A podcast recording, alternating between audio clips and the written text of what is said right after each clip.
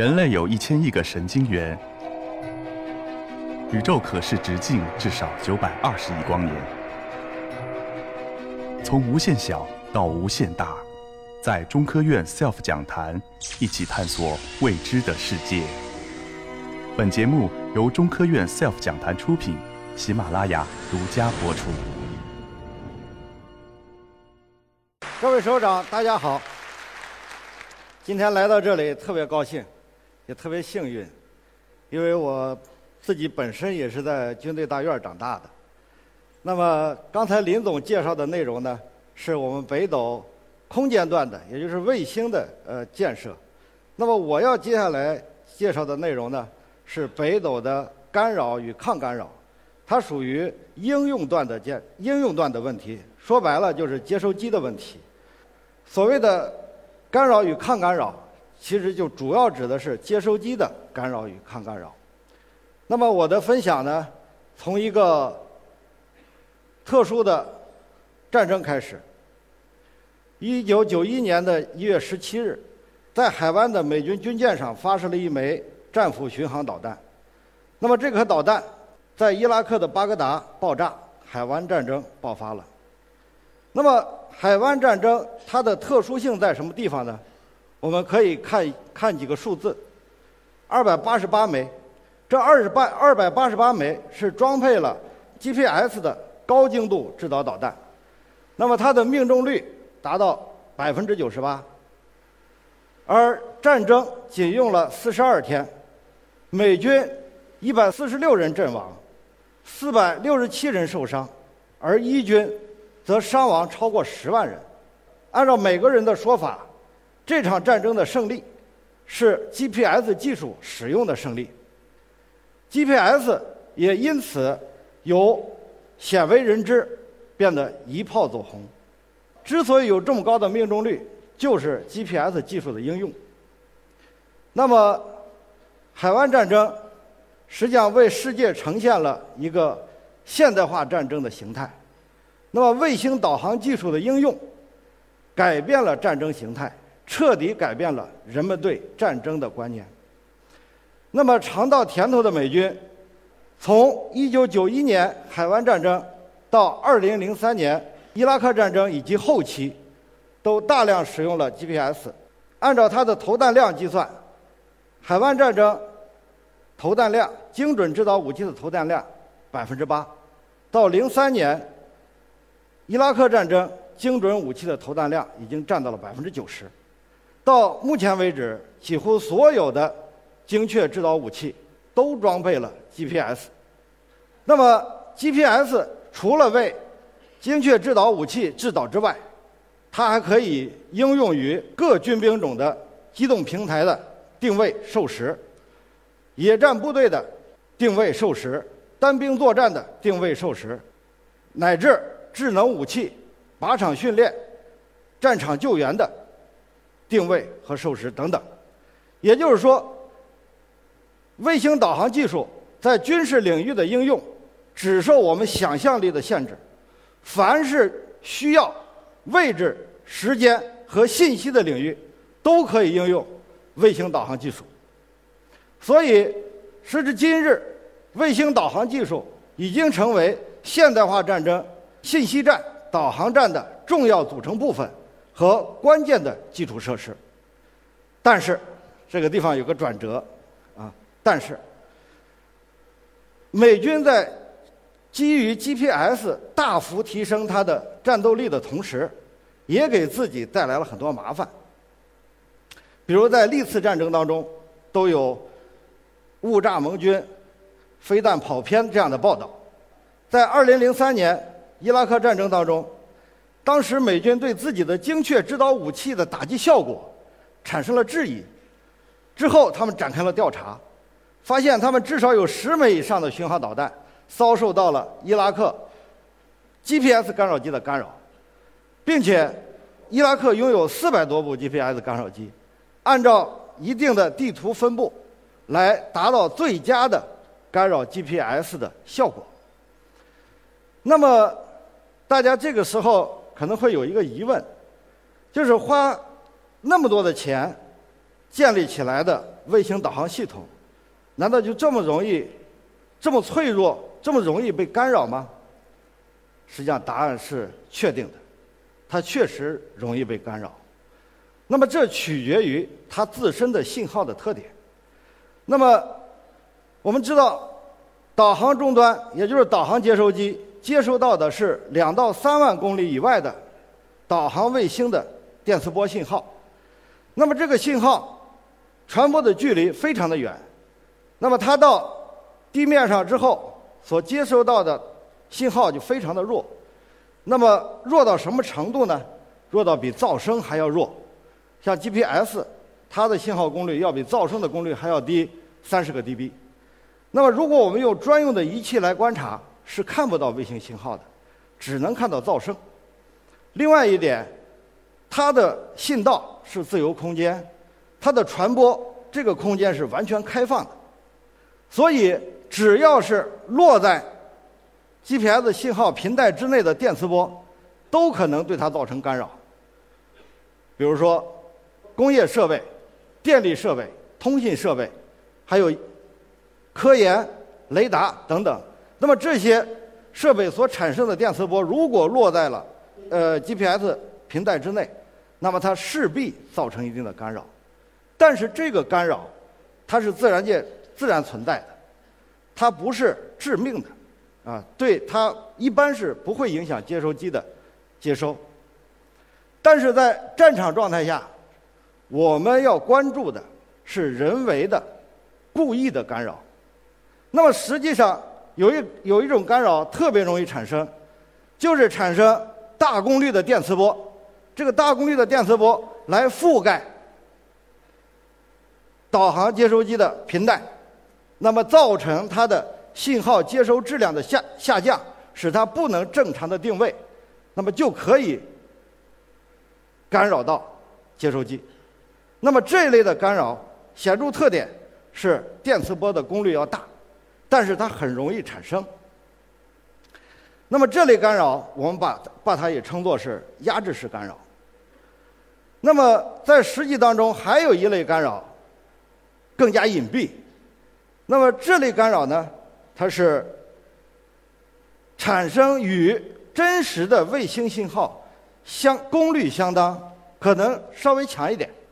功率相当，但是信号格式完全一致的这样的这样的一种虚假的卫星信号，那么通过来欺骗，通过这个卫星信号来欺骗导航接收机，使之产生错误的定位结果，那么这类干扰叫做欺骗式干扰。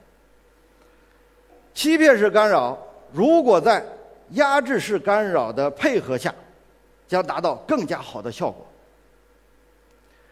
那么，好比我们把一个接收机比作一个人，那么压制式干扰就好比对这个人进行强光照射，使他致盲；而欺骗式干扰是给这个人提供虚假的景象，让他迷失方向。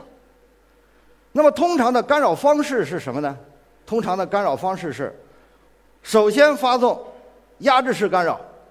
使接收终端不能正常接收真正确的真实的卫星信号，然后等它恢复，这个时候关掉压制式干扰，等它恢复正常接收的时候，让它眼前看到的是虚假的景象，也就是欺骗式干扰。那么这是二零一一年伊朗劫持美国阿 Q 幺七零无人机的一个图片。当时按照伊朗的报道，是他们击落了美军的无人机。但是从图片的无人机的完整性上来看，这个显然不是导弹击落的效果。那么它也更不可能是用绳子给它套下来的，是吧？那么它最有可能的就是压制式干扰和欺骗式干扰的互相使用，使这个接收机产生错误的定位结果，而进入到伊拉克的呃。伊朗的境内，而被伊伊朗人把它捕获了。难道就没有办法保证接收机在战争状态下正常的工作吗？那就是要采用相应的抗干扰手段。你有干扰，我就抗干扰。左边这个图呢是展示的卫星信号干扰和抗干扰接收机的这样一个关系图。这个抗干扰接收机，它相较相对于普通接收机而言，它的显著特点是采用了一种特殊的天线。那么这个天线就是图上的一些黑点构成的啊一个阵面，这其中的一个阵源啊，其中的一个阵源就可以作为一个普通接收机的接收天线。那么实际上它是把多个接收天线放在一个正面上，按照一定的规则来排列。那么构成的这个阵面，我们就把它称作是阵列天线啊。那么阵列天线。它对于欺骗式干扰基本上是没有什么作用的。那么欺骗式干扰的特点，前面我们说到了，它的信号功率和真实的卫星信号的功率是相当的，并且它的信号格式也是一样的。所以欺骗式干扰如果来了，它会经过天线直接进入后端的接收机，进入接收机以后，这个时候就要靠。提高接收机自身的分析判断能力，啊，通过自身的分析判断，我的所接受到的哪颗星遭受到了干扰，那么好，我定位的时候，我就舍弃掉这颗星就可以了。那么这个阵列天线什么时候起作用呢？那就是在大功率的压制式干扰到来的时候。那么，现在我们所看到的，就是一个硬件条件。那么，当然，基于它还不够，还要配合相应的算法。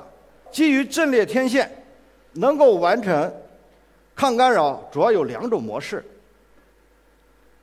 左边这张图，左边这张图，大家看着像一个手套一样，是吧？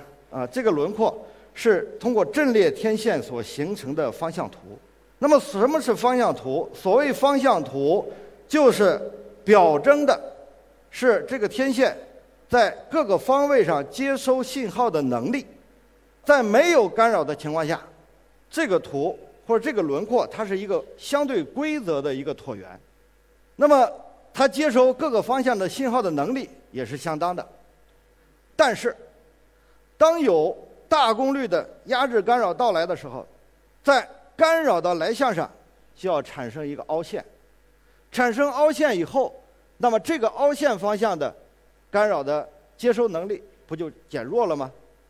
这种模式需要关注的是我的干扰的来向的估计精度，以及我的这种凹陷，我们把它称作零线。随着干扰与这个平台的相对位置的变化。我的算法的收敛速度，它的这种方向图的畸变会影响定位精度，啊，会影响定位精度。但是右边这个，右边这个图呢是多波束抗干扰方式，那个彩色的部分也是阵列天线所形成的方向图，相当于几个小花瓣一样的东西。那么每一个花瓣其实就是一个波束，那么这些波束。一个波束指向一颗卫星，啊，一个波束指向一颗卫星。这种方式呢，是需要知道天卫星的坐标，需要知道自身的姿态，同时呢，它还需要哎接收机来配合它。所以这种方式一大优点就是它的它的这个方向图不发生畸变，但是。它的缺点是需要更多的信息来保证它准确的指向卫星。啊，那么这两种方式，总结一句话就是：零线方式只关注干扰来向，而多波束方式只关注卫星信号来向。那么这是目前国外的一些著名的军事相关的企业，比如说五月花、雷神。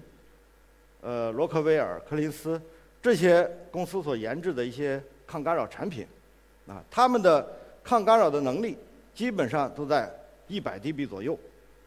那么右下角，右下角这个图片，这是罗克威尔公司他们的宣传的，他们的 J-Pass 系统，也就是抗干扰模式下的精进着陆系统。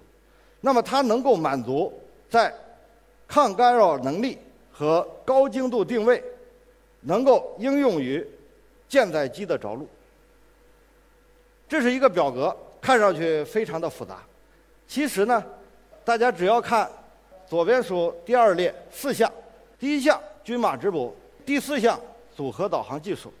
那么这两项主要是从接收机端来增强接收机自身的稳健性，啊，使提高接收机的强壮和它的智商。那么中间这两项滤波技术和波束形成技术，主要是从这个天线端来完成。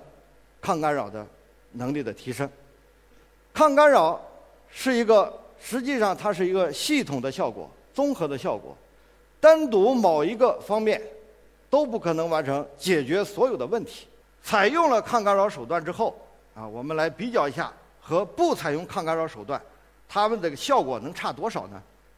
我们以干扰的有效作用距离为为准则，这张表呢。它的横坐标是干扰功率，纵坐标是干扰的有效作用距离。柱状图里面这个柱子，褐色的代表的是普通接收机对于普通接收机的干扰的有效作用距离，蓝色的，蓝色的，啊还是能看清的，是吧？蓝色的已经成了扁片的这种，它代表的是干扰对抗干扰接收机的有效作用距离。实际上，这个有效作用距离差的很多，啊，大家几乎看不到那个蓝片，它几乎成了一个二维的东西，啊，这个是可以计算出来的。采用抗干扰和不采用抗干扰，能将抗干扰的作用距离缩短一千倍。也就是说，原来干扰方可以一千米的距离就能打到我，那么采用抗干扰以后。他只有走到我的跟前一米的距离才能打到我，那么实际上这个距离我已经可以跟他肉搏了，对吧？那么这个问题，那我换一个角度，最右边这个最高的这个柱子，代表的是它的横坐标是一兆瓦，那么这一兆瓦，如果对于普通接收机，它的干扰距离是一万四千公里。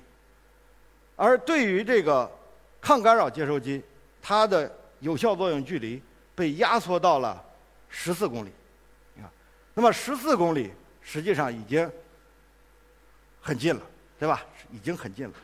那么，即便是我突防至十四公里之内，我的导航终端失效了，这个时候我还有其他的导航手段来完成末端的续航，完成末端的打击。这是一个我们在平时做实验过程当中的一个例子。那么从这个图上，大家会看到三颗柱子上放的是干扰源或者叫释放的干扰源，中间放的是一个抗干扰天线。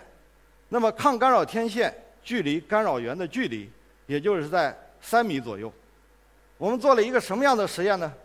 就是这个抗干扰天线连接一台接收机，同时拿一个另外一台。单天线，也就是不具有抗干扰能力的天线，接到另外一台接收机，并且把它放在和这个天线相距离三十米以外，而且中间隔着两道铁门，起到屏蔽的作用，对吧？那样一个空间去。当打开干扰之后，没有抗干扰能力的那接收机就马上就不能工作了，而具备抗干扰能力的接收机。依然可以正常的工作，这就是抗干扰与不抗干扰的效果的区别。干扰与抗干扰是一对矛盾，干扰与抗干扰的这种博弈也会影响战场的态势。我相信，在不久的将来，我们的北斗人一定会研制出世界一流的抗干扰产品，为我们的北斗应用保驾护航。谢谢大家。